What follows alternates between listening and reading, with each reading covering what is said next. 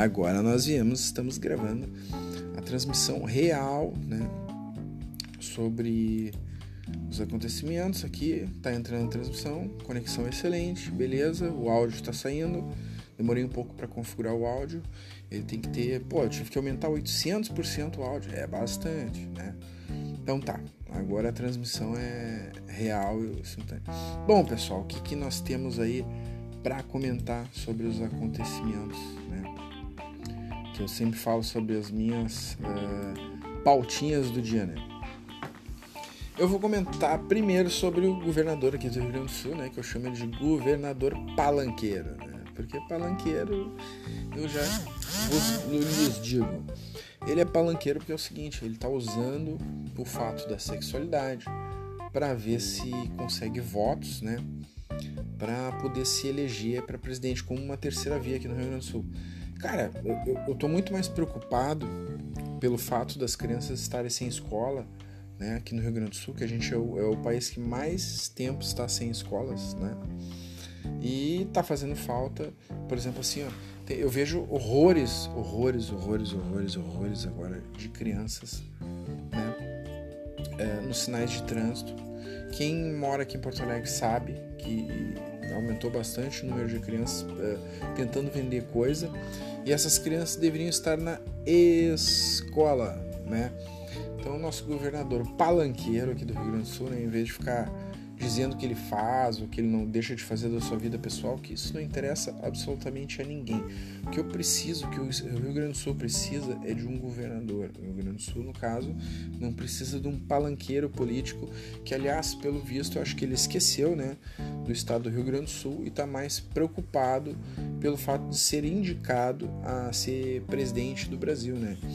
Isso está cada dia mais visível e eu acho que o Rio Grande do Sul está uh, precisando uh, de um governador ciente e preocupado com o estado do Rio Grande do Sul e não um, um governador preocupado uh, em lacrar, né, para poder se promover, né, em cima de uma causa, né, em cima do movimento, para ver se consegue ganhar votos, né que esse, uh, do meu ponto de vista, é a maior preocupação nesse exato momento do atual governador do Rio Grande do Sul. Né? Eu acho que o povo gaúcho tem que entender que ele tem que estar preocupado primeiro em administrar o Rio Grande do Sul e não concorrer para presidente, que tem bastante gente ali. Eu não vejo ele como um, um oponente sério. Agora, se ele continuar realmente focando nessa área aí, o que aconteceu? Ele, eh, ele vai de repente conseguir um pouco dos votos, né? Como uma terceira via da própria esquerda, né? Porque o pessoal da direita não vai votar nele, assim, o pessoal mesmo afim lá que o pessoal lá do Bolsonaro não vai votar nele. Agora o pessoal da esquerda isso já pode criar um problema, porque eles têm as causas lá da LGBT, é, que nem o pessoal do PSOL, o pessoal do PSOL tá sempre usando assim o pessoal do LGBT, né? E agora nós temos mais um político que vai usar essa classe, né? Então tá, estamos aí falando sobre a primeira pauta, né? Ah, que fazia horas que eu não gravava, né? Hoje eu tô gravando. E temos a segunda pauta, é Renanzinho, que eu chamo agora, eu dei o nome dele. O pessoal vai entender, é Renanzinho do STF. Eu chamo ele o honorável, né? Renanzinho do STF. Aquele cara assim, digno, que tem um monte de processo que quando chega na mão do nosso, uh, vamos dizer assim, incrível STF, né? Que para mim já, para mim já definiu, né? Gota d'água, né? Pô, cara, como vai querer me dizer que você solta um narcotraficante sem ler, né? Ah, para, isso aí é. Eles querem que o quê? Que a gente caia no conto do vigário? Entendeu? Todo cara corrupto, toda criatura do pior e mais baixo calão que tem no Brasil, quando cai na mão do STF, o cara tá livre. Então eles vivem e trabalham em prol da criminalidade. Sem falar do narcotráfico, né? Porque pô, o cara pegar e liberar um narcotraficante, né? Que foi o que aconteceu lá no STF e disse que não leu o documento, sendo que o documento foi enviado 500 vezes para a criatura? Querem que eu acredite como. Como? Não tem como. Vocês podem querer acreditar, mas eu não acredito. É a opinião de cada um. Cai quem quer, né? Como, como está acontecendo aí muito na internet, né? Que se diz essa, é, essa nova forma assim de falar, cai quem quer, né? Mas eu não caio, né?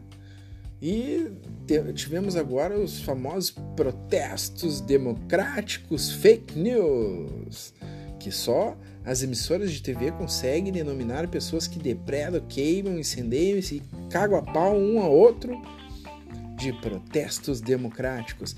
Este final de semana nós tivemos os protestos democráticos mais vergonhosos que a esquerda poderia mostrar. A esquerda que há muitos anos atrás juntava pessoas, principalmente estudantes, né, para lutar por direitos. Hoje o direito da esquerda é apenas de lutar pelo dinheiro e o teta mamário perdido. Caso vocês não tenham notado, se vocês é, é, se informarem sobre os livros de história, verão que eles continuam imputando, né, é, sobre uma ditadura, uma ditadura ridícula que já aconteceu, não mata mais ninguém, que não mata mais, há mais de 70 anos, não mata uma só pessoa, essa tal da ditadura, mas eles continuam vivendo com esse fantasminha da ditadura e querendo dizer bem diferente né, do que a gente falar a realidade sobre uma ditadura como a da Nicolás Maduro, que chega ao patamar de matar ou dar sumiço ou dar cabo de mil pessoas por ano, sendo que a ditadura há 70 anos atrás, mais de 70 anos atrás, matou 400, um pouquinho mais de 400 pessoas. Mas a ditadura de Nicolás Maduro ela não é lembrada, né? Mas ela continua, segue matando firme e forte e calando milhares de pessoas. Mas esta ditadura é uma ditadura que a esquerda não comenta, né? Aliás, é, diga-se de passagem, né? A esquerda, para quem não sabe, tem uma linda ligação com o narcotráfico, com os narcoguerrilheiros, né? E eles, inclusive, idolatram, né? E um fica rasgando seda para o outro, né? Como sempre fizeram, né? A esquerda muito bonita, rasgando seda para esse pessoal aí, principalmente o pessoal aí dos narcotraficantes, os narcoguerrilheiros, os ditadores espalhados pelo mundo. Onde tem um ditador, pode ter certeza tem um esquerdista brasileiro com uma bandeirinha assim balançando e dizendo: "Eu adoro um ditador". Se você não sabe, aconselho a se informar, né? Então, pessoal, estou aí dando minhas letrinhas aqui do meu jeito irônico, né? Já falei sobre o nosso governadorzinho aqui do Rio Grande do Sul, Palanqueiro, né? E depois temos o Renanzinho do STF. Esse cara, eu vou te contar, né? O cara que tem processos nunca vai preso. É um cara assim, ó. Eles têm meu respeito. Esse eu tiro meu chapéu. Como é que o cara responde a inúmeros processos e o cara não vai preso nunca. É só cair na mão lá dos togadinhos que o cara não vai pra cadeia, né? Diga-se de passagem, né? Que deveriam dar o exemplo, né? Aqui no Brasil, mas é um exemplo tão estranho que eu não consigo entender essa forma, esse tipo de exemplo, né? Do qual eles beneficiam toda a mão podre da política brasileira, né? No Brasil, eu acho incrível esse, essa forma, né? De você administrar, de você ter a cara de pau, assim, uh, de você precisar de um, um olhinho de peroba, assim, não, se bem que não olhinho de peroba não, né? Eu já tô já tô meio. tô falando até demais, né? seriam litros e litros e litros de óleo de peroba, né? Porque senão tem é, é, é tamanho, cara de pau que é, é, é, complexo assim você ministrar uma situação onde eles fazem um palanque político né, nessa CPI, onde realmente nenhum deles de fato está lá para fazer o CPI ou para investigar porra nenhuma. Eles estão lá só para fazer palanque político, porque são pessoas que provavelmente não iriam se eleger novamente, né? Eles são pessoas que inclusive nem o próprio povo acredita, mas eles estão lá, né, firmes e fortes para tentar fazer ou forçar uma CPI que, bom, do meu ponto de vista, essa CPI é, é, é o mais completo fake news. Não, não tem como dizer, não, não, não tem como ser diferente. É, é, é uma vergonha, é, chega a ser cabuloso a situação que, que é colocada. É, é tirar os brasileiros para otário e querer que a gente acredite nessa situação, é, que, querem que o brasileiro, o povo brasileiro, simplesmente acredite em quatro raposas. Cara, são quatro, não são quatro, são três raposas presidindo e o resto das raposinhas interligadas. Né?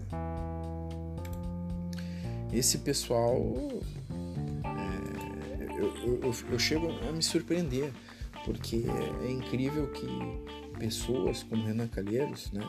Antes eu estava até sendo irônico, mas pessoas como Renan Calheiros ainda conseguem se manter lá com todos os envolvimentos de ilícitos que eles têm e o STF, pô, ah, cara, é uma vergonha, cara. É o maior cobertador de ilícitos que eu vi na minha vida. Eu, uma coisa é você fazer, ser irônico, fazer até uma brincadeira, outra coisa é a realidade.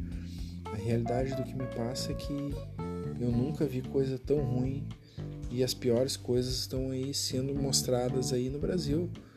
E, e esse pessoal que tá aí, eles não estão pelo Brasil. Eles não estão pelo Brasil. Eu gostaria muito de ver, eu acho que ninguém está acima da lei eu acho que as pessoas que atuam lá no STF elas deveriam ter suas contas, uh, vamos dizer, uh, expostas, entendeu? Para saber o que, que eles estão fazendo, entendeu? Porque essas pessoas que.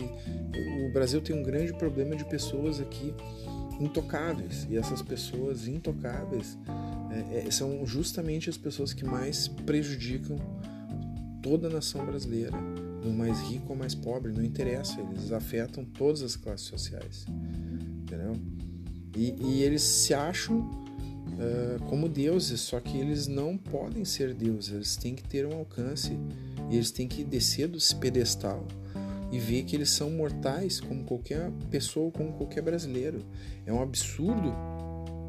Uh, é, é, ter autoridades das quais não representam a maior parte da população e eles não representam a maior parte da população.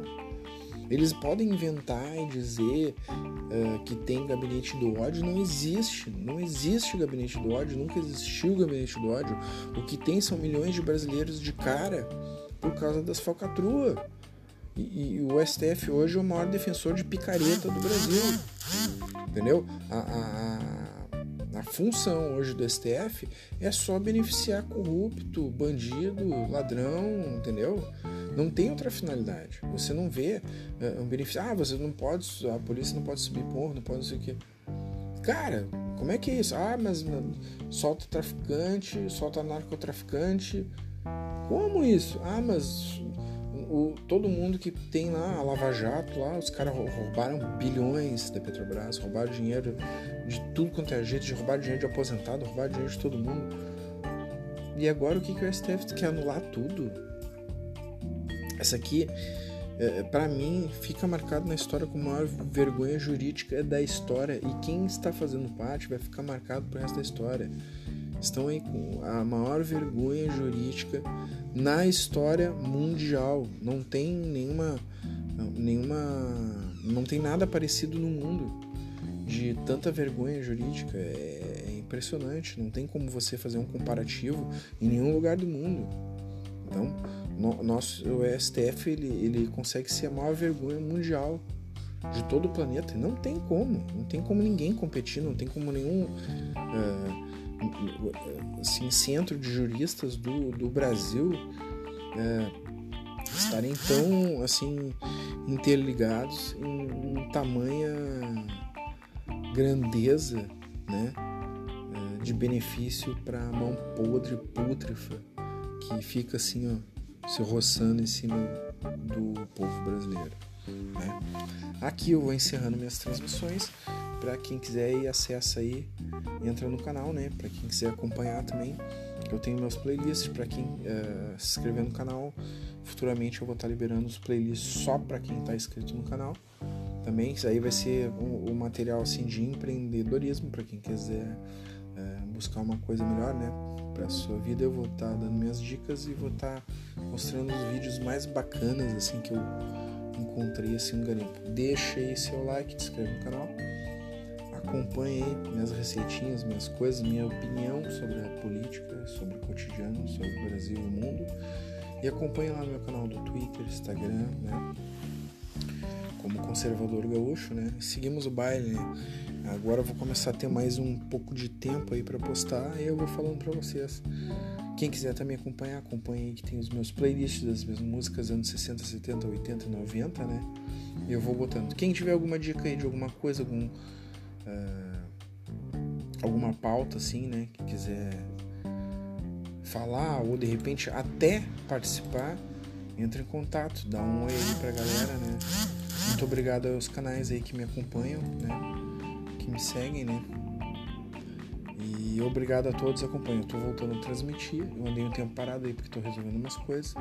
Mas agora vamos estar tá transmitindo de novo e, e vou estar tá dando mais uma perturbada aí, né?